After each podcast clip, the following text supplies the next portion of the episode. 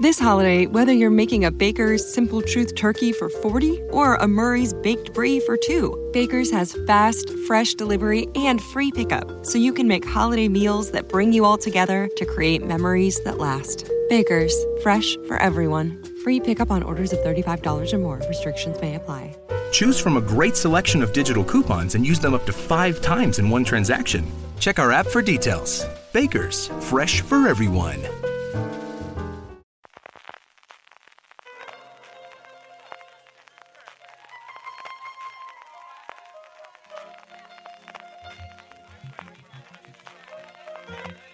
Estás escuchando Fuera de Series con CJ Navas. Bienvenidos a Razones para Ver, el programa de Fuera de Series donde comentamos por qué vale la pena acercarse a una serie, normalmente analizando su primer episodio y siempre sin spoilers. En este programa hablaremos de la serie Fuga en Danemora y para ello tengo conmigo a Francis Arrabal. Francis, ¿cómo estamos? Pues aquí con ganas de hablar de esta serie dirigida por Ben Stiller, ¿eh? el girito de, la comedia al drama de Ben está, Stiller. Está experimentando para aquella otra cosa que tiene que dirigir, ahora la comentaremos cuando hagamos la ficha, hablaremos un poquito. Y al otro lado del teléfono tenemos a Álvaro Anieva. ¿Cómo estamos, Álvaro? Muy bien, entregadísimo a Patricia Arquette, así que dispuesto a hablar de la Ya somos dos, totalmente. todos, total y absolutamente. España desde, desde Medium no estaba yo tan integrado a esta mujer. En fin, antes de que se vaya, porque sé que los próximos 15-20 minutos voy a meter la pata, la serie se llama Fuga en Danemora. Voy a decir Danemora más de una vez, ya advierto, y sé que se pronuncia Danemora y además, mira que no tiene tilde, y luego voy a decir de Danemora segurísimo. Porque el N este, que además del original es at, jamás me sale. Porque uno se fuga de un sitio, no se fuga en un sitio. En un sitio. Pues no, pues no. Esta gente se fuga en un sitio. Escape at Danemora es bueno, el título buscan, original. O sea, estás en un sitio y te, y te fugas de él. O sea, un poco las dos cosas. Sí, sí, sí. Pero yo no sé si es fuga de Alcatraz, que lo tengo en la cabeza de toda la puñetera vida en mi, en mi casa o de alguna o, de, de, de, clásico, y siempre sale fuga de Danémora. Ahora, Eso pe es como la Peor que lo de la Casa Hill, que me llamaba la maldición de Hill House. La Casa Hill CJ. Porque no... tengo lo de Hill House. En fin. es que, es que, es que Peor yo que lo de la crecí- Casa Hill no será CJ. Es que yo crecí con Gil y Gil cuando era lo que era y presentaba los programas en Telecinco, que no te acuerdas, pero no nos desviemos porque si no, Álvaro empieza a hablar de Operación Trufo, yo hablo de Gil y tú de esto y, Y sacábamos con Rosalía. Francis, haz la ficha y así organizamos un poquito. ¿Qué es esto de Fuga en Danemora? Pues es una serie de original de Showtime. En España se estrena a través de Movistar Plus. Se estrenó la madrugada del 18 al 19 de noviembre. Ya está, ya todo el mundo puede ver el primer episodio. Son siete episodios, un formato que ni 6, ni 8, ni 10, ¿eh? son siete. Está dirigida por Ben Stiller, como comentamos al principio. Nada, es que los 6 y 8 y 10 me ha parecido mi hija. Correcto. Son 7, así Ni que no seis, son ni ni 6 ni 8, ocho, ni diez. Ni 2, ni 3, ni 4, son 7. Está dirigida por Ben Stiller, que no ha debutado en la dirección con esta serie. Ya había dirigido sus películas como Zoolander, Tropic Thunder o La vida secreta de Walter Mitty. Ya lleva bastantes películas, aunque su faceta más conocida es la de la interpretación. La serie está creada por Brett Johnson, que trabajó en la sala de guionistas de Mad Men y también en la de Ray Donovan, donde conoció a Michael Tolkien, que es el, otro creador de este Fuga en Danemora. Los protagonistas son Benicio el Toro, que interpreta a Richard Matt, Paul Dano a David Sweet y Patricia Arquette a Tilly Mitchell. Y la serie nos narra pues la fuga de dos presos de una, de una prisión, de una cárcel, de esta cárcel de Danemora, que está en Nueva York, y una cárcel de la que se fugan gracias a la colaboración, a la cooperación de uno de los trabajadores de, de esta prisión, que es el personaje que interpreta Patricia Arquette. Esto es la serie y la serie son muchas cosas más, incluida una hora y pico de primer episodio que nos muestra yo creo que, que un, y hablabas tú del, del tema de Ben Stiller, un papel de dirección al menos de elección del tipo de serie que quiere hacer muy claro desde el primer episodio, Álvaro. Sí, bueno, él incluso antes de, de empezar a dirigir ya tenía muy claro lo que quería hacer porque mm, cuando Brett Johnson y Michael Tolkien le ofrecieron el guion a él, lo habían escrito justo después de que sucediesen los los hechos reales en los que se basa la serie y, mm, y él dijo que no lo aceptó en ese momento porque era todavía una historia que habían hecho muy basándose pues en especulaciones y que no tenía muchos datos reales. ¿Qué pasó? Que luego en junio del año siguiente, de 2016, salió un informe policial de 150 páginas que entonces dijeron los guionistas, vale, ¿quieres datos reales? ¿Quieres hechos cototados? Te los vas a comer uno detrás de otro. Entonces, ahí Stiller eh, marcó un poco el, el lo que quería hacer, que era contar una, una serie eh, basada en hechos reales, muy pegada a la realidad, y lo que quiere contar básicamente es cómo, mm, o sea, sin entrar mucho en los spoilers, porque los spoilers están en la vida real, pero bueno, entiendo que hay gente que no quiere saber cómo acaba la cosa, pero bueno, hay una fuga, que eso sí que lo sabemos todos por el título, pues bueno, cómo consiguen estos eh, dos señores eh, hacer esta fuga y cómo consiguen embaucar a ciertas personas una de ellas el, personaje de Patricia Arquette, para poder fugarse. Tenemos una serie eh, yo creo que muestra varias cosas. Quiero preguntar sobre ellas y luego hablamos un poquito en general. La primera es mostrarnos un Nueva York que no es el Nueva York cuando nosotros pensamos en Nueva York, ¿no? Que al final, en Nueva York cuando nosotros pensamos, incluso los propios americanos, es la ciudad de Nueva York, existe otro más, mucho más cercano a Massachusetts, mucho más cercano a, bueno, a los, a los estados pequeñitos del, del nordeste americano, pero que está muy arriba, que hace mucho frío, que es una de las cosas que tenemos de principio, y que es un Nueva York distinto del que nosotros nos antes esperábamos, Francis. Sí, de hecho, me chocó. Evidentemente no conocía este, este centro penitenciario Clinton en en Dan Nemora y al ver que estaba en Nueva York, una de las primeras imágenes que tenemos viendo el episodio es un quitanieves pasando y, la señora de Patricia Arquette, una Patricia Arquette que por cierto está absolutamente irreconocible. De hecho, juega un poquito la cámara cuando te están presentando el personaje a través de una entrevista con, con una cámara que, recorre todo su, perfil izquierdo y estás pensando, ¿es Patricia Arquette o es otro personaje? ¿Es Patricia Arquette o es, otro personaje? Eh, y ella tiene una escena protagonista que ve eso, cómo pasa el quitanieves para ella ir a trabajar a, este centro penitenciario y cómo a pesar de pasar el quitanieves ella tiene que salir con, la pala eh, para, poder coger el coche porque es imposible de, la cantidad de nieve que está cayendo allí. Nos muestra pues eso, esa parte de América profunda de gente que en un pueblecito muy pequeño viven sobre todo de la prisión porque al final tenemos un montón de personajes relacionados familiarmente, relacionados después del trabajo, porque al final no hay mucho más en ese pueblecito que tenemos, recordando mucho, yo creo que a Fargo, ¿no? que es al final sobre todo también por la nieve que nos va a recordar, Álvaro. Sí, el referente que tenemos más claro de pues de esos pueblos de la América recóndita, a mí también me recuerda pues a Pittsburgh de, de Queer también esa nieve que mm. decía cuando veía la serie, por favor, ¿quién puede vivir ahí? Yo me mataría si viviese ahí. Entonces, eso, Danemora es el pueblo, Clinton, que es el nombre también de la de la cárcel es el condado y Nueva York es el estado. Entonces, claro, eso, que tengamos claro que no es el Nueva York de eso Nueva York ni de Girls ni de nada de esto. Está una cosa muy alejada y está en una cárcel de máxima seguridad que eh, Ben Stiller tiene muchas ganas de, rodar allí. Fue muy difícil conseguirlo porque es una, una cárcel grandísima, una cárcel de máxima seguridad, entonces los protocolos eh, dicen que, que no, que no se puede rodar allí ni siquiera fuera pero bueno, consiguieron hablando con un gobernador, moviendo hilos, etcétera, ya sabes cómo funcionan estas cosas en Hollywood, que sí que les dejasen dos días de rodaje en el, en el patio, en el patio norte, que digamos que era lo, lo que más les resultaba difícil eh, recrear en, ficción, porque luego los interiores sí que lo hacen en así pues ambientando unos almacenes abandonados que había en Brooklyn, etcétera, pero digamos que el patio norte, que es súper grande, era muy difícil y, lo consiguieron grabar allí. Entonces le da también ese realismo de, llevarnos realmente hacia el centro de, donde ocurrió la historia. La historia mm, sabemos que se llama Fuga de Danemora, así que vamos a tener una fuga, una fuga que es el único spoiler que va a soltar, no se produce el, final del primer episodio, es decir, todavía estamos ahí. Y estamos ahí porque al final esta hora la están dedicando fundamentalmente a presentarnos a tres personajes, más algún elenco más, en dos momentos temporales. La serie comienza en junio del 2015, que es ya se han producido los hechos que se tienen que producir y hay una entrevista al personaje de Patricia Arquette por parte de la fiscal del Estado que quiere saber qué es lo que ha ocurrido y le hace esa entrevista. Y automáticamente va a lo que sería el pasado, que es parece ser los preparativos iniciales de esta fuga que se produce en enero del 2015, Francis. Sí, correcto. La serie mantiene estas dos líneas temporales. El episodio arranca habiéndose fugado estos dos presos y mm, no estoy seguro la, la, acción si la sitúan, están todavía buscándolo, ¿verdad? Porque en ningún momento sale de que lo hayan atrapado. Empieza la investigación justo del caso, ¿no? Tiene pinta de que aquello casi que acaba de, ocurrir y, descubrir la fuga con esta entrevista a través del personaje de, Patricia Arquette para descubrir qué ha ocurrido en realidad allí y cómo dos presos se han podido fugar de una cárcel de máxima seguridad en, allí en, en, en este centro penitenciario de Clinton en Danemora y luego el del pasado, que eso, que sería el origen, un poquito el germen de, esta fuga. Sobre todo, lo que intenta el primer episodio es contextualizar cuál es la realidad de aquella cárcel y cuál es la realidad de estos dos personajes que interpretan Paul Dano y Benicio del Toro y sobre todo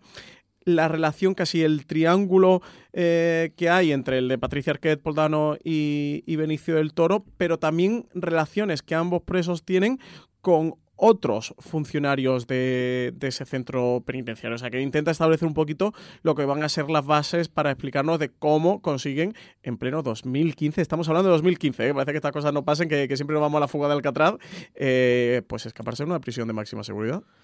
Eh, una cosa de las que quiero comentaros, pero yo creo que vamos a hablar de los actores, eh, porque al final es uno de los grandes reclamos que tiene la serie. Esta es, si hubiese sido hace 10 años, será la serie, la miniserie que hacía HBO para ganarse todos los premios en su momento de. Lo que pasa estamos en el 2018, hay mucha más competencia, pero tú la nombrabas antes, Patricia Arquette, y mira que solo hemos visto un episodio, yo he leído algunas de las críticas americanas de gente que ha visto incluso la serie completa, está no espectacular, el siguiente nivel. Eh, Álvaro, es una cosa espectacular. Sí, porque aparte de, de, lo que es más llamativo, que es ese cambio físico de caracterizarse tan parecida a Tilly Mitchell, que es la, la persona real en la que está basado su personaje, pues eh, tiene una interpretación que, que, te la crees desde el principio, te crees que como es esa pringada, va viendo en el primer episodio cómo va siendo embaucada por los presos, cómo sabe dónde no tiene que meterse, pero sin querer se va metiendo, entonces va construyendo un personaje que desde el principio mm, se ve que se ve claramente quién es y, y que no puede dar una, una grande alegría serie fila este año. El, es que Patricia Arquette es fabulosa. Yo era de las, de las cosas que más ganas tenía de descubrir en esta serie, junto a Paul Dano, que también es un actor que me gusta muchísimo, Benicio del Toro, ya que vamos a decir a estas alturas, pero Patricia Arquette era el gran punto de enganche que, tenía este Fuga en Danemora. Creo que ella, eso ya habiendo solo visto un episodio, cumple perfectamente la transformación física que sufre una mujer que es muy guapa, eh, que está realmente... Bueno, creo que intenta un poquito reflejar un personaje white trash, ¿no? Sería sí. esos uh -huh. blancos. This holiday, whether you're making a Baker's Simple Truth turkey for 40 or a Murray's baked brie for 2, Baker's has fast, fresh delivery and free pickup, so you can make holiday meals that bring you all together to create memories that last. Baker's, fresh for everyone. Free pickup on orders of $35 or more. Restrictions may apply. Choose from a great selection of digital coupons and use them up to five times in one transaction. Check our app for details. Bakers, fresh for everyone. Pero un poquito de bajo fondos o mmm, no, no llamarle la América paleta, que además es demasiado despectiva, pero un poquito sí que refleja, ¿no? Ese ambiente. O sea, que me encanta que la América paleta te parezca despectivo, pero white trash te parezca un Como dice en inglés suena todo mucho mejor. Claro, sí que white trash, pues lo mismo es un blanco de mierda que, que yo que sé que es la Jetse americana.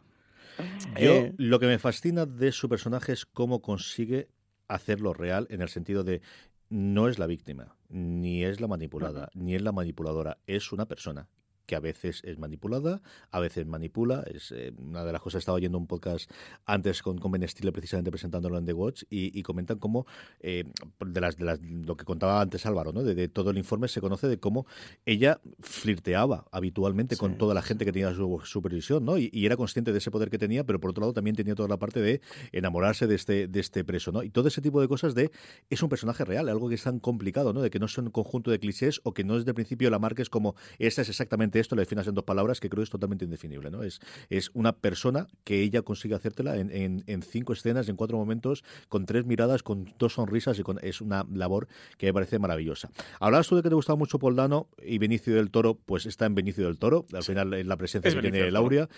Pero a mí, yo sí quiero, quiero que hablemos del personaje Poldano, porque es alguien al que no he visto tanto y que creo que aquí da mucho el pego del tipo de papel que tiene que hacer. Sí, él tiene una película maravillosa que se llama Swiss Army Men, que, que se estrenó hace un par de añitos, tres, que recomiendo a todo el mundo junto a Daniel Radcliffe, que ahí podéis ver a Paul Dano desatado haciendo un auténtico papelón. Lo que veo en este, en este primer episodio, que, lo, que es cierto, quizá a lo mejor Paul Dano sí para en series se ha prodigado poquito.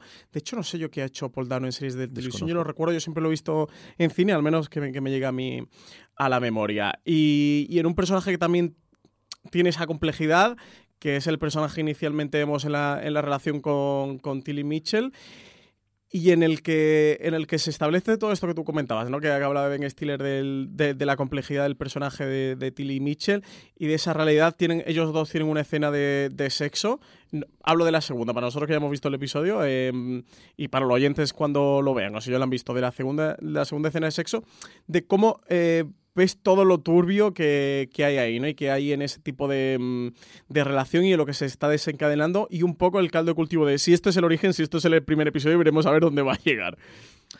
Eh, Álvaro, el... sobre ellos dos, sobre Paul Dano, sobre Benicio del Toro, ¿qué, qué te gustaría destacar de la, de la interpretación?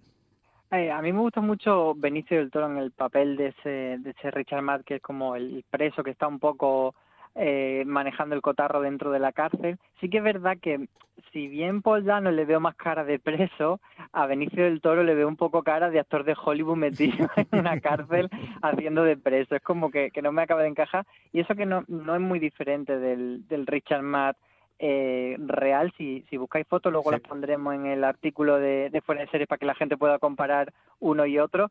Eh, sí que tiene un poco ese rollo de, de, toro, mm, valga la redundancia por su apellido, pero ese toro de ese, ese señor de, de, prisión así corpulento y tal, y da, da, bastante bien el pego, pero sí que me da la sensación como de, de actor de Hollywood. Y por puntualizarle a, a Francis, que he ido rápidamente a la, a la IMDB de Poldano, estuvo en dos episodios de Los Sopranos y también ¡Ostras! hizo la miniserie esta de Guerra y Paz. Es que hace muchos ¿Poldano años. Los Soprano? Es muy probable que saliese de fondo y que no, no lo viésemos recuerdo, ahí, pero. ¿tú lo recuerdas, Álvaro, en qué Un papel? papelito chiquitito, Patrick Sí, sí. Welly. Yo ahora mismo no le, no le pongo no, no, cara- pero para nada. pero- Recordaremos esos episodios. Antes de que acabemos, como siempre hacemos, diciendo a qué gente que pensamos que le puede gustar esta serie, escenas, momentos, lugares que te hayan gustado de este primer episodio, Francis. Me gusta mucho la escena en el que la entrevista me parece brutal. Hay diferentes, no sé si dos o tres cortes de, la entrevista que se va desenvolviendo en distintos momentos del episodio. Me ha parecido lo más bestia de, mm, esa cara que ella va mostrando ante, el, ante la fiscal y también el juego, ese juego que se establece desde el principio. Como la fiscal, digamos que al principio la, la mira un, un poquito por encima del hombro, como casi que intentándola engañar, sabiendo eso, esos personajes que Álvaro antes llamaba white trash, no sé por qué. y, y, de cómo va viendo que el personaje se va transformando, que tiene mm, aristas y diciendo, menudo el papelón que me he encontrado aquí, veremos a ver dónde, dónde le meto mano. Eh, esa escena me han parecido las la más potentes. Y luego las escenas de, de Paul Dano con, con Patricia Arquette, quizás sería la segunda parte que me quedo. En esa sastrería de ver las miradas entre los presos, lo, los juegos de, de, ver todo el mundo lo que allí está ocurriendo, cómo, cómo se desenvuelve y algunas micro corruptelas que se ven en la corrupción, eh, eso que se ven dentro de la serie de esta corrupción que, que, que, está establecida en la cárcel y que imagino que es lo que da lugar a, finalmente a, a, la fuga de los presos. Álvaro, ¿qué escenas, qué momentos te han gustado especialmente del primer episodio? Pues yo lo que comentábamos, me quedo sobre todo con Patricia Arquette porque el personaje, como tú decías, mmm, tiene muchas aristas y, y, hay un personaje que podría simplemente resolverse como esta es una señora mal follada que de repente le hace caso el preso y se vuelve loca, pero va, va más allá, no te deja solo en esa lectura tan facilona, sino que empieza a meterte más cositas. Sí que es verdad que la serie, mmm, yo la, la metí cuando hicimos el top de la serie más esperada de los próximos meses, la tenía como una de las más, más arriba y mmm, bueno, no le he visto todavía algo tan diferencial como para decir esta va a ser una de las series del año, me falta, bueno, una serie que está muy bien hecha, una serie basada en hechos reales, pero bueno, que vaya un poquito más allá, todavía no se lo he visto, así que a ver si eso nos lo da en los próximos episodios. Yo muy rápidamente, dos de la parte de Ben Stiller. Una es se nota que no es una serie de David Simon, me explico. David Simon entonces aquí el, el, no. el gran problema penitenciario y sí, la maldad estadounidense sí. y el sistema contra el pobre. No, no, esto es una serie de tres personas, pobres personas, mejor pobres personas, o más malas, o más, pero tres personas en unas circunstancias concretas y en la historia de ellos tres. Pero y, no es un tostón, CJ. Claro, y, para... y entonces no es de David Simon. Por eso te digo, estoy escuchando una crítica soterrada a David Simon aquí no, en no, mi presencia. No, ha sido totalmente abierta, ha sido totalmente abierta. Yo creo que la gran ventaja es, eh, aquí no, es decir, si uno quiere sacar después conclusiones acerca de cómo es el sistema penal americano, pues ya tiraremos después. Pero vamos a contar una gran historia de personajes para empezar, y ese es el centro que a mí me ha gustado mucho. Incluida la fotografía. Y yo creo que, no sé si es coincidencia con el estreno, pero al final me llama mucho la atención, es una serie del 2015 que parece una serie de los 70, muy Homecoming, muy de las escenas que hacen sí, en ese futuro, que no es futuro en Homecoming. Ellos mismos hablan de las referencias que hay, pero si a ti no te dice ese cartel que es 2015 o no lo sabes, dirías que es una serie de los 80 o los 90, quitando los coches, no ves móviles prácticamente, no ves nada. Los bares podrían ser cualquier bar normal, ¿no? Luego, eh, mira, siguiendo con David Simon, yo creía que en The Deuce había visto las escenas de sexo menos eróticas de mi vida, no, hasta que vi esta serie. Sí, o sea, hostias, especialmente la primera. Crudas, es ¿eh? una cosa de decir, sí, sí. esto es lo sucio que puede llegar a ser el sexo por el sexo, por la necesidad imperiosa de tener sexo, ¿no? Y luego, eh, iba a decir jamás lo perdonaré, pero no, es decir, eh, llevo escuchando la puñetera canción de Nick George Jones, de, de, de, Jonas, me la he puesto como cuatro veces. La gran ventaja es que como Spotify mío tengo las canciones de las niñas, se disimula que no seré yo y diré que mis hijas, anillo para cuando de vez en cuando. Pero ahí, ya ¿no? le digo yo que este Change la he escuchado como cuatro o cinco veces hoy. Me gustó mucho, me gusta mucho la canción y qué pues bien seleccionada está para ese momento. ¿eh? A mí la música me ha sacado, ¿eh? me ha parecido como un poco, quizá porque la historia tiene eso de mm, como de noventera, ¿sabes? Que aunque sea del 2015, como es, me lleva un poco mentalmente a, a películas de, de los 90 más, eh, no sé, de repente cuando suena el Bam Bam de Jessie J y, Ariana Grande, mm, me parecía como que no encajaba nada. Eso es una cosa que contaba Stiller, que cogieron los listados porque ella ponía en, en la cárcel los 40, el equivalente a los 40 principales de Estados Unidos y cogieron la lista desde enero hasta junio de cuáles habían sido los, éxitos, y de ahí los sacaron. y de eso los habían sacado. Un minutito tenemos para, para terminar. Me hace mucha gracia cuando dice lo de ¿qué preferís? ¿Rock o preferís, no sé, que, no dice rock o jazz? Y uno rock, jazz, y dice, venga, pues voy a poner pop. Tomar por saco. ¿A quién recomendaríamos esta serie? ¿Quién crees que puede disfrutar viendo este escape de Danemora?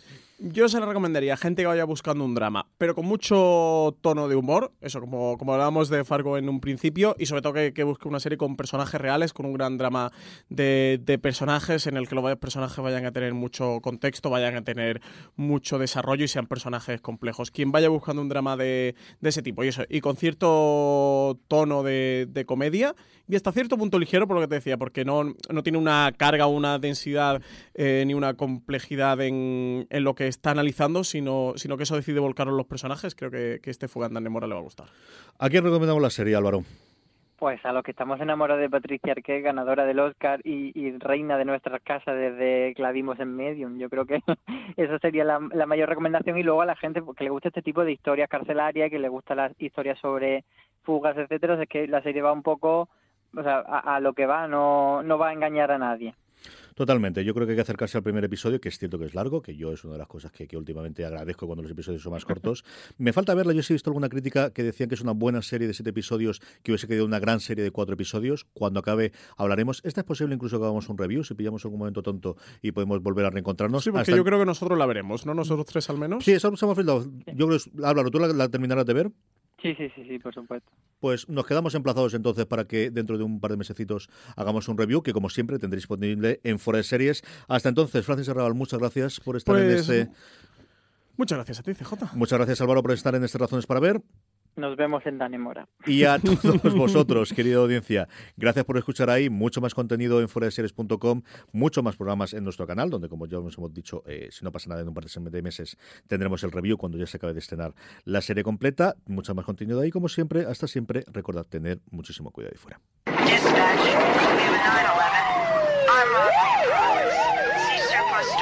Dispatch,